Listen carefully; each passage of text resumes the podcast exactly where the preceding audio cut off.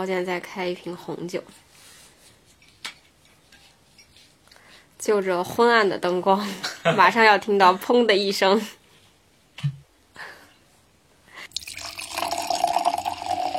哎呀，这声音到的真是。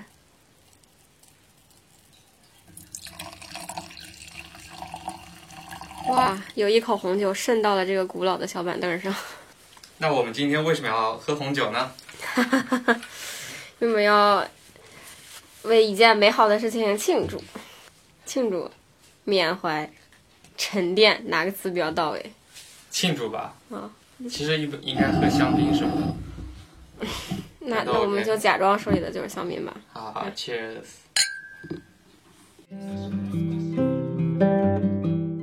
欢迎来到露天博物馆，我是馆长高健。这是一档有深度的城市旅行指南，我们邀请建筑师、艺术家、美食爱好者、历史学者，每一期带你发现一个好地方。今天我们开瓶红酒呢，是为了庆祝， 为了庆祝什么呢？庆祝我们终于又圆满完成了一个作品。一个展出露天博物馆的展览，然后对这一次的展览呢是呃北京国际设计周的一部分。嗯，呃，我们这一次来到了一个非常美丽的小院子。嗯，对，北京西四白塔寺脚下的一个小四合院儿。嗯，啊、然后是非常著名的设计师青山周平设计的一个四合院酒店。叫做有树，嗯，呃，这个展览呢，现在就已经结束了对，然后呃，应该说是办得非常的顺利，嗯呃，有很多的朋友过来看，然后也有很多的新朋友，嗯，啊、通过这个展览认识识到了我我们，对，对，然后总的来说是一次非常成功的展览。然后呢，在这个过程中，我们其实对白塔寺区域，就这附近这一块地方，又有了呃更直接的接触，更深的了解。因为这段时间其实我们就很像长在那里的人了，对就是真的有一种 local 的视角对在看这个，所以呢，我们今天也会呃从这个展览出发，把我们这段时间和过去认识的白塔寺介绍给大家。嗯，哎，那首先来说一说这个展览吧。想起来那个展，其实我我觉得可能对于所有去过那儿的人，呃，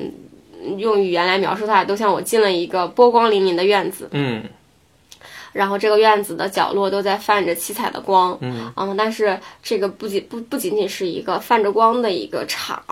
嗯，它还有一定的这种人文关怀或者很人文的气息在里面。对，这个人文的气息，一方面是说青山设计的这个整个这个院子的外观和功能，都让人觉得就是都是恰到好处的。嗯我走到这个地非方常要舒转服弯了，我到这个地方要看到什么。对啊、建筑的设计本身就特别的合理，然后以及就是我们在建筑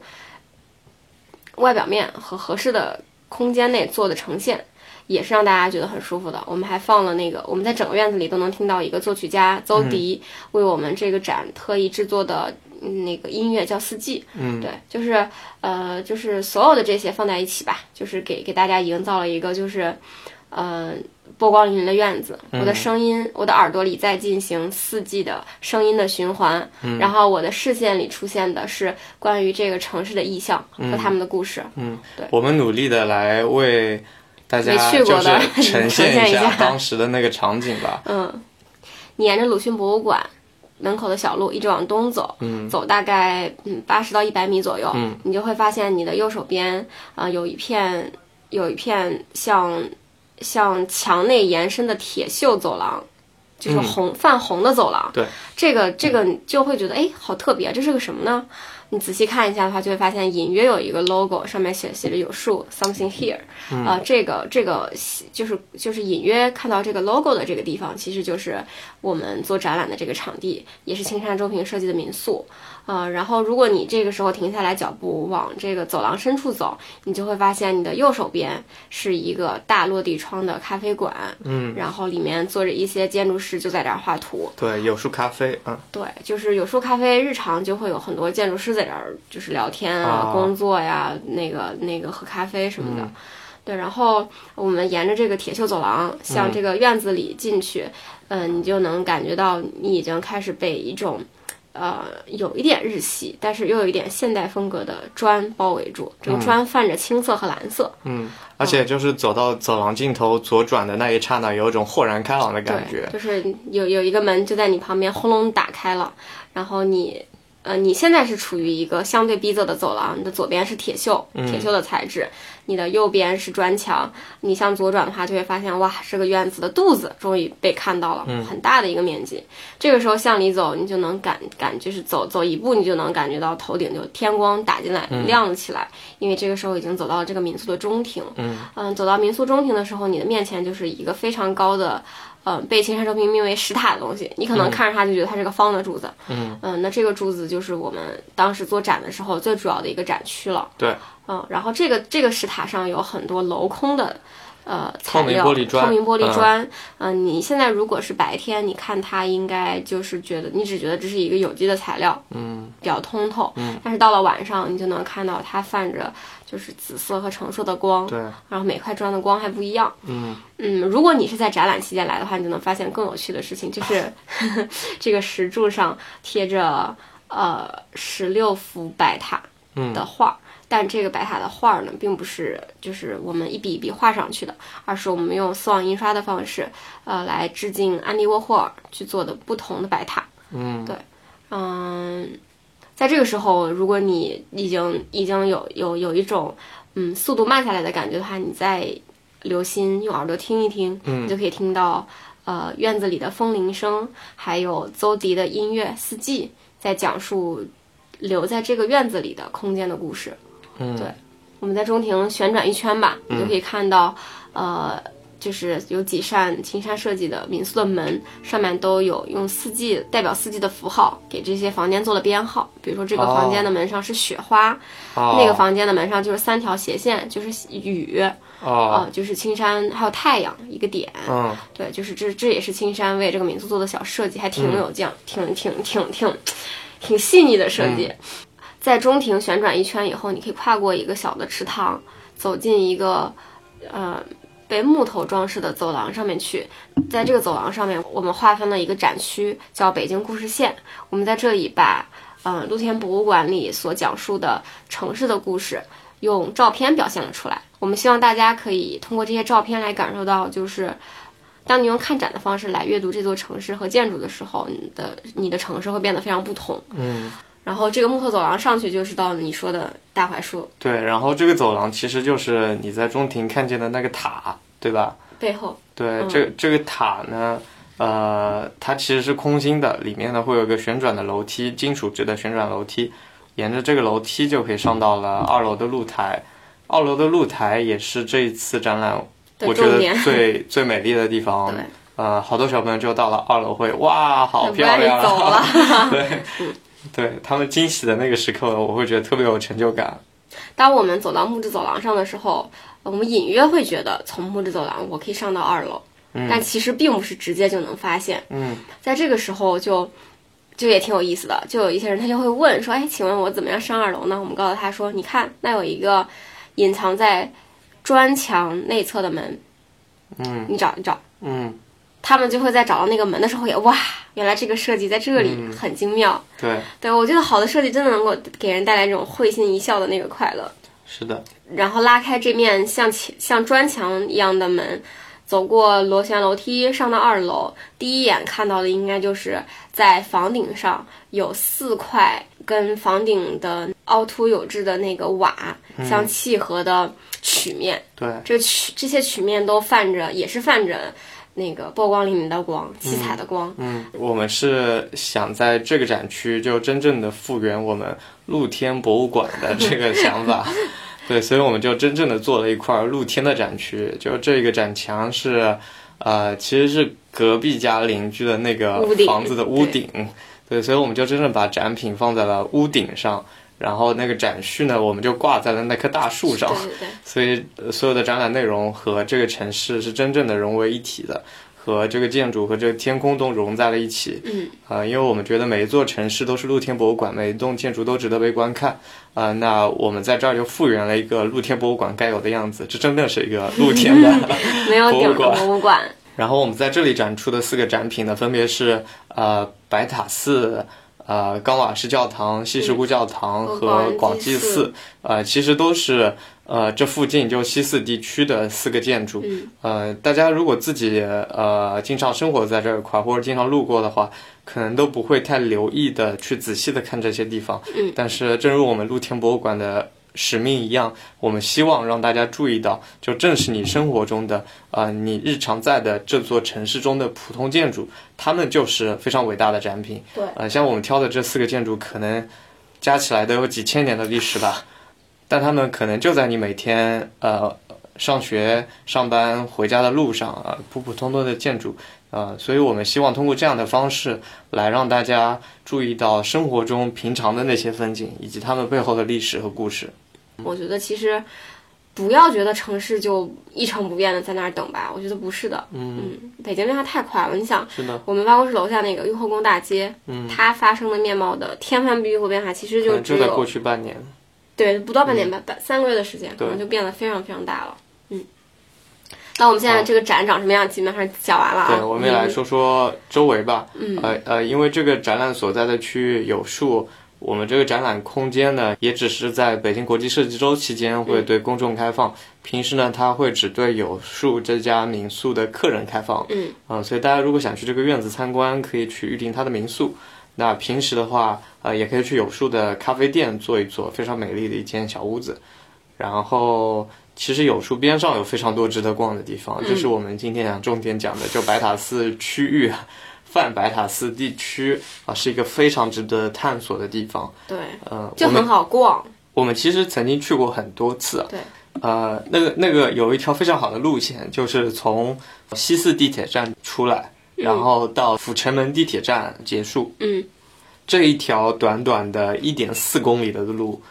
能经过无数有意思的地方。光国家级的文物保护单位可能就有好多个，就是国宝级的地点就有好多个。嗯，然后还有很多小的隐藏的地点。啊、我们我可以先来列举一下这些地方。第一个就是白塔寺了，呃，中国最大也是最古老的白塔，然后会有广济寺，呃，然后有呃冈瓦市教堂，嗯，然后呢，其实还有历代帝王庙，还有鲁迅故居，呃，还有陈彦秋的故居，还有啥？还有中国地质博物馆，还有万松老人塔、砖塔胡同，哎，我名字都说不过来了。就是宝藏片区，就是。我其实觉得它好玩的这个就是可看的地点的密度比东四片区要大。嗯虽然我们是其实是东四串子啊，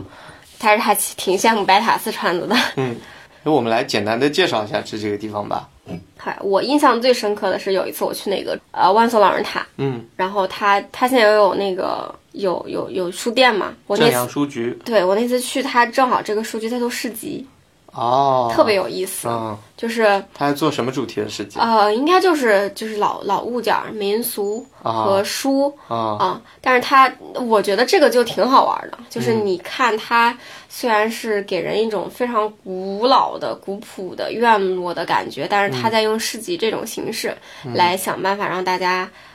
重新有新的理由来这儿逛。万松老人塔，我可以简单介绍一下了。它是元代塔，那到现在其实有一千多年的历史了。那历代呢都会对它进行修缮和加固，明朝和清朝的时候都有加固。然后它加固的方式也很有意思，因为它本来是那个砖石塔嘛，所以它的砖石塔外面又包了一层。嗯所以我们现在看到的是，呃，它外面的这一层，但是上面呢又有一些剥落，所以隐约的可以看到里面那一层，特别有意思的一个构造。然后这个小院子呢，现在就在一条特别繁华的大马路边，啊，然后里面那个院子的那些小房子呢，开了一间书店，叫做正阳书局。正阳书局呢有一个非常明确的主题，那就是老北京文化、北京城市的历史。所以你在里面可以看到非常多关于北京的这些书，还有一些老北京的地图，呃，有各朝各代的地图，包括呃呃，比如说近代时期外国人在北京画的一些地图，啊、都很有意思啊，而且你还可以买。啊，然后天气好的时候，他会把这些地图全都挂出来，就放在院子里边。所以你绕那个塔走一圈，就好像看了一个老北京地图展一样。对嗯，这其实也挺像一个露天的展览的。对，是的。啊然后正阳书局边上就是我们刚才提过的冈瓦什基督堂。它看起来就很普通，对吧？对，因为本身基督教的教堂和天主教的教堂比起来，就会要朴素很多。哦，这是为啥？这我还不是很知道。我们中国说的基督教其实是指在英国的那些新教，就是简单的说，就是天主教是比较传统的宗教，它有非常多的繁文缛节，就它的仪式特别多，呃，所以它有些教徒呢就觉得这些东西太麻烦了，就嗯把这些宗教的仪式进行了简化，就变成了基督教。嗯，所以基督教的特色就是简单朴素，呃，反映到它教堂上面也是有一样的风格。嗯啊，所以，比如说西什库天主教堂这样的地方，你看上去会觉得非常超的华级富丽丽，堂皇，对吧？包括我们去国外看到巴黎圣母嗯院、意大利的教堂都非常的豪华，呃，但是你看基督教堂，比如北京高瓦士堂，就是一个简单的小屋子，非常朴素，嗯呃、它所以看起来就像一块豆腐包了个边儿，对，就是一个矮矮的小平房。对但是这个教堂呢，出过很有名的人物老舍。老舍当年就是在这儿哦在这儿学的英皈依的是文吗，呃，老老舍就是在这儿，呃，他入了教，啊，然后他在这儿学了英我文， 用了“皈依”这哎个词儿，太不准确了。皈依呢是佛教的词汇。嗯，对还在这儿入的教，对，然后这个教堂呢现在还是开放的活动的，嗯，可以在有活动的期间去参观去看一看。然后你知道吗？就在这个教堂和万松老人塔对面有一个西四红楼藏书馆，这个藏书馆呃很有意思，它曾经呢是一个非常老的电影院，然后这个电影院后来就被政府改造成了这样一个藏书楼，然后里面会有呃各种居民捐献的书会放在这儿，然后那个电影院的那个空间也被保留下来了，所以它现在有一个大的斜坡式的这样的座位区，附近的居民啊、学生啊就可以到这里来自习、来看书，是一个非常独特的空间。红楼的斜对面呢，其实就到了那个广济寺了。大家说那儿是求姻缘特别准的地方。对，广济寺呢是呃一座汉传佛教的寺院，就是呃大家如果不知道汉传佛教跟藏传佛教是什么差别的话，就把广济寺和边上的白塔寺来对比着看一看就知道了。就是白塔简寺单是粗藏传暴的佛教理解，嗯简单粗暴的理解，比如说广济寺像这样汉传佛教寺庙里面都是和尚，嗯啊，然后藏传佛教呢都都是喇喇嘛，嗯，嗯广济寺对面呢就有一个中国地质博物馆，哦嗯，里面那有个很据多说的那是珠个宝宝藏博物馆，我现在一次都没有去过。因为它就是展宝藏的地方， 因为它会展示各种珠宝。 不是，大家就说，大家就说，结婚前你一定要去那儿看看，为啥呀？长长见识，哦，就知道啥是好东西是吧查？查好东西，嗯你知道买的钻戒。 然后你发现你买了那么小一颗就没啥意思。嗯，对你去过吗？那我个地去过，方我去去过几回，能能看到宝石吗？能有好多好多宝石，各种各样的宝石。但这个博物馆吧比较旧了，所以它那个不是很干净，就感觉这些宝石上面全都积着灰。哦，嗯，就没有好好打理嘛。对。然后这个馆边上呢有好多珠宝店，可能那可能这个这个这个这个营销的套路是你先去里面看一看大颗的宝石，对，然后被就哎他们特别想吸引买，想然后出买了门就买个纪念品，对就，买了个祖母绿。买了个小的。嗯，挺适合小孩儿去的啊、它会有很多那个关于地质的科普的介绍，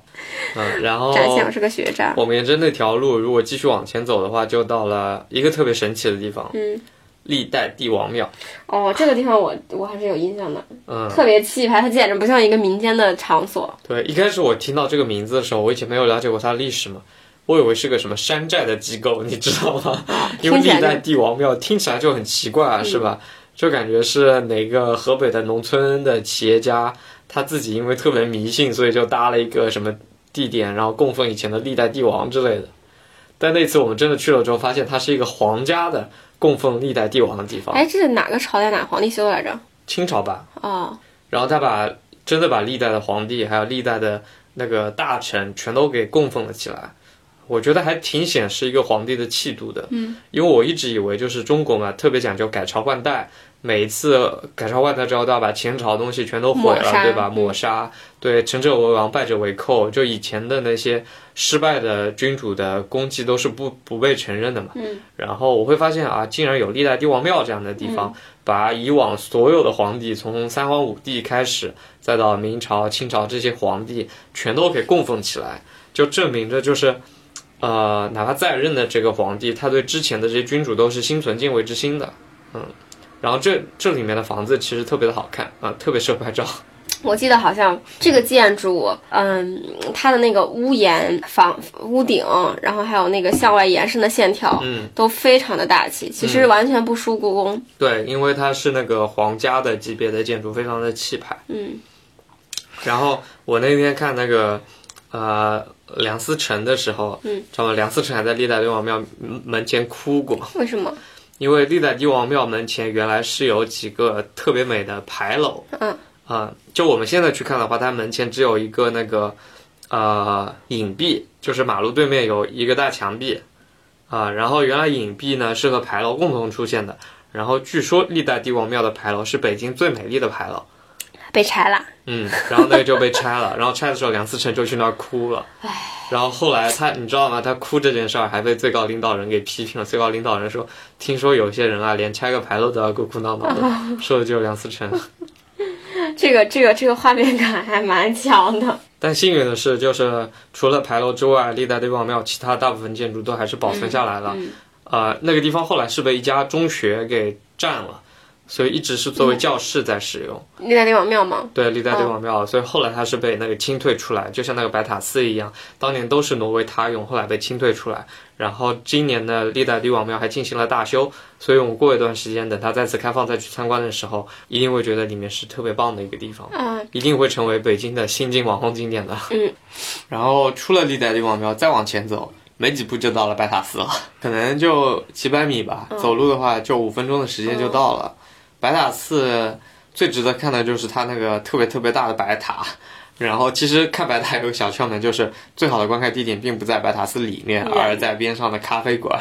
啊，有理雄主对，有两，其实有两间咖啡馆，他们的视野都非常棒，一个是雄主咖啡，一个是那个莲咖啡。呃，雄主的话，它是从一个比较矮的视角来看白塔，这是我个人最喜欢的一个视角，因为雄主有个露台嘛，然后整个视野没有被遮挡。白塔之光就是莲咖啡呢，它离白塔寺更近一些，然后它是在一个四层五层的楼吧，从那么高的角度，相当于是比较平的一个视野去俯瞰白塔寺，所以除了白塔之外，你还能看到整个寺院的格局，也是一个非常美妙的体验。白塔寺也挺有意思的，白塔寺这个白塔是你知道吗？不是中国人造的，嗯嗯，是尼泊尔的工匠来造的，对对对就我是记得那个工匠叫做哟，你还记得名字阿吗？尼哥，哎呀，真厉害！阿尼哥，因为阿尼哥跟那个忽必烈应该算是有点像同门师兄弟，嗯就是他们都有一个老师阿斯巴，嗯就是 我就不多说了。我都完全记不嗯住名字了，你记性可真好。现在那个白塔寺那儿应该还有一个阿尼哥的造像，呃，他是一个尼泊尔工匠，然后每次中国跟尼泊尔有什么友好活动的时候，那都这会儿去就去白塔寺，嗯就象征着我们的友谊有一千多年了。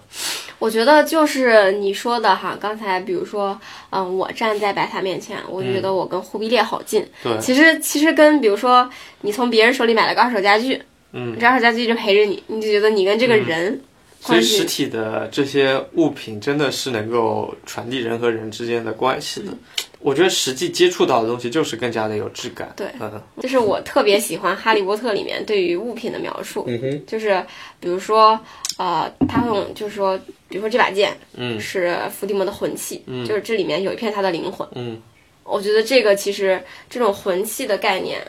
对我来说，我有一定程度的恋物癖。我觉得、嗯对我来说就是实体的东西，很多的时候它都像里面锁住了一个人的灵魂，嗯它沾染了这个人的味道。嗯，对有意思，有意思。就是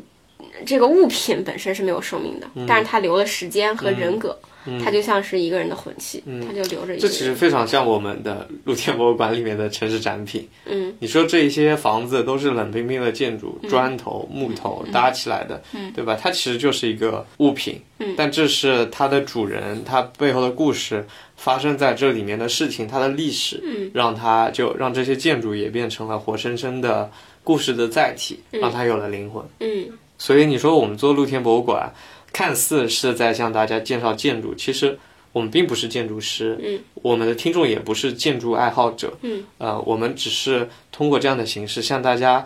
介绍就这个建筑背后承载的故事和我们共同记忆和情感，嗯其实就是就是城市的魂器嘛，对容载了城市过去的灵魂的对，嗯是容的。器。嗯这些这些所谓的魂器一起构成了这整一座城市的魂气。嗯就北京为什么是北京，哎，对对对， 一是由这一座座小建筑和他们背后的故事和里面生活的人来决定的。嗯我们继续往前走。哎，有说点了深白马了，有寺点嗯，呃，除了白塔寺，再往前走，然后我记得拐几条小胡同，就到了鲁迅故居。啊，到鲁迅鲁迅故居这边，最近有一个很好玩的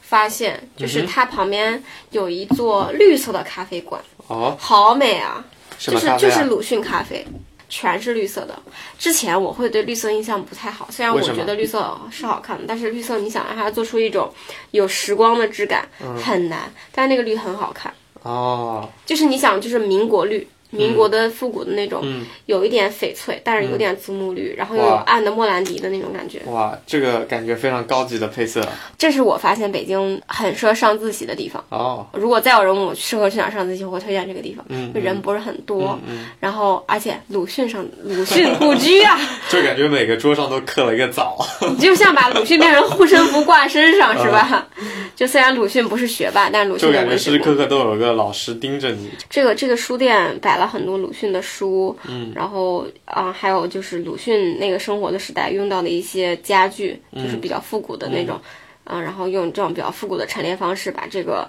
书店布置起来，嗯我觉得一进去就是给人一种很安静的感觉，嗯很好。嗯。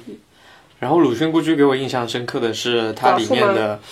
就是它真正的故居的那些房子，哦就是有枣树。哎，那个地方有枣树吗？没有没有，没有是吧？因为枣树说的是他绍兴的家，对吧？嗯对，正好是他北京的家，就是他当初那个小四合院儿都留下来了，嗯里面的床啊、桌子啊都留下来，然后还能看到鲁迅的桌子的案头有一张菩萨的照打片，坐观就是我们上上上之前那一期正定龙兴寺讲过的，就是鲁迅案头有一张龙兴寺水月观音的照片，然后鲁迅把它比作东方的维美神，东方的维纳斯。然后对鲁迅的话，我我在北京的时候经常会想起这些人，因为鲁迅也算我老乡，绍兴人，来自南方的人。然后鲁迅作品有很多很多都是关于南方、江南、水乡、故乡的回忆，对吧？梅干菜、茴香豆 这些，还有那那个那个茶是你们那儿吗？茶我倒真没见过，西瓜地啊，西瓜地我倒去过。嗯还有他描述的那个，就坐着乌篷船去那个河上面水上的戏台看戏，这些真的是非常非常江南的哇记忆。对，然后看到他在北京的生活，然后有的时候会想起 自己，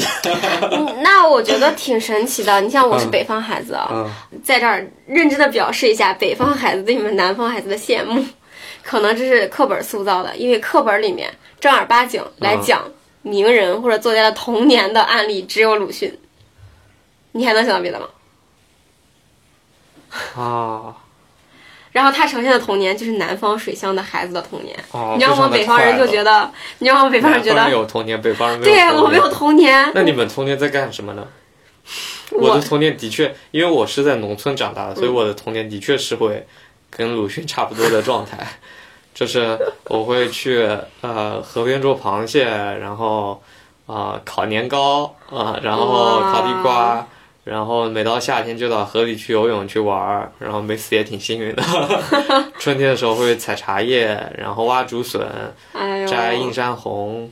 嗯、然后秋天的时候干啥呀？摘板栗。春天的时候还油菜花，我记得油菜花特别特别美。冬天的时候就烤红薯。啊哎呦，太可怕了，我们那儿没有没有雪，没有冰可以玩儿，嗯又不是很多。嗯嗯然后鲁迅描写的是水乡嘛，嗯我们我在的那个小村子不是水乡，但我小时候也会去那些地方玩儿，就会那个坐乌篷船啊，然后可能你去别人家都得那个划船过去，这样的地方还是在的。这太幸福了吧？我现在去，哎，说到这儿，就是现在如果去江南，你要去江南水乡这样的地方，呃，因为好多地方都被开发了，大家觉得呃所谓的商业化开发会破坏它的原汁原味嘛，所以你去乌镇啊、西塘啊，可能就觉得都是个大景点。我那我就私下推荐一下那个湖州的南浔啊、呃南浔它其实。是一个还没有怎么开发，然后还挺棒的一个地方童年的羡慕还没有表达完啊、啊！你问我童年是在干嘛？我童年根本没有这些回忆，那昨天在干嘛？挖煤吗？我我小时候反正就是就是练琴啊，看书啊，嗯，就做这些非常你在城市里长大的是对吗？啊，可能哪儿的城市长大孩子都差不多吧。我觉得我特别幸福的是，就我小时候，我可能应该是十二岁之前都是在农村长大的，就是我家后面就是一大片农田，然后夏天时候有水稻，春天的时候有油菜花，印象特别深刻。然后那些农田中间有一条大马路，然后春天的时候每天帮我在那放风筝。我唯一一个我童年出去玩儿了的印象，嗯就是我去一个河道里面、哦站在鹅卵石上，哦因为它是枯水期，啊它没有水，然后没有没有其他的。哎，反正就是我觉得北方孩子跟南方孩子童年真的非常不一样。嗯，你们可这能种比较特殊吧。我正好生活在长大在湖州，嗯湖州本身就是一个出书画家的地方。你看我们那儿，哪怕是农村小孩儿，小时候也得学学毛笔字啊，然后画画国画啊啥的。嗯然后我们那儿有赵孟頫，有吴昌硕，对我吧不？会是你们那儿的。所 以我们这期活生生变成了湖州文化宣传湖片，州文化旅游推广节目，你去跟你们家那个政府要一下推广费吧。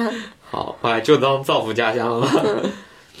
对啊，所以一直是很水墨画的一个地方啊、嗯然后你看我们的呃呃边上就是太湖、苏州、上海这些地方，然后另一边接的就是安徽的徽州嘛，啊、所以一直是那个书香气挺重的一个地方。我们回到白塔寺，啊，好的好的好的， 白塔寺其实还有一个特别有意思的地方，上次我去探险了一回，那儿有个鬼屋，啊，我听你们说了，但是我没去，叫那个浮水镜，社会嗯对主对义，大楼。嗯浮水镜大楼，对，它是一个社会主义大楼，因为它是它为啥叫社会主义大楼来着？呃因为他是那个当年搞人民公社的时候，所以就是所有人给造都在里面同吃同住。对，他有然后统一的食嗯堂、统一的浴室、统一的一切。然后他那大楼的房子呢，是拿当年造人民大会堂的那些剩余的建筑材料来造的，那是不所以是建筑材呃建筑质量非常很好。好哦你现在去看都觉得这个大楼造的非常的漂亮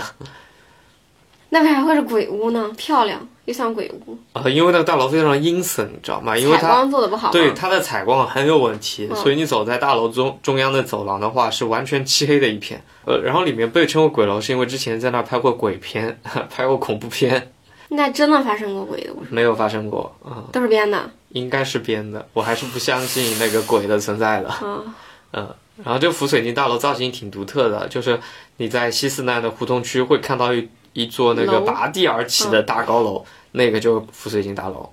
西四片区真的好玩的还蛮多的。对啊，你看，就我们刚才介绍的所有的地方，嗯其实它的步行范围都是在三十分钟以内的。就从西四到那个阜成门地铁站，嗯，就一共才一点四公里的距离，有我们刚才说过的这所有的这些可以逛的地方，从第一个到逛完，它哦总共的路程就是三十分钟，就一点几公里的一个路程。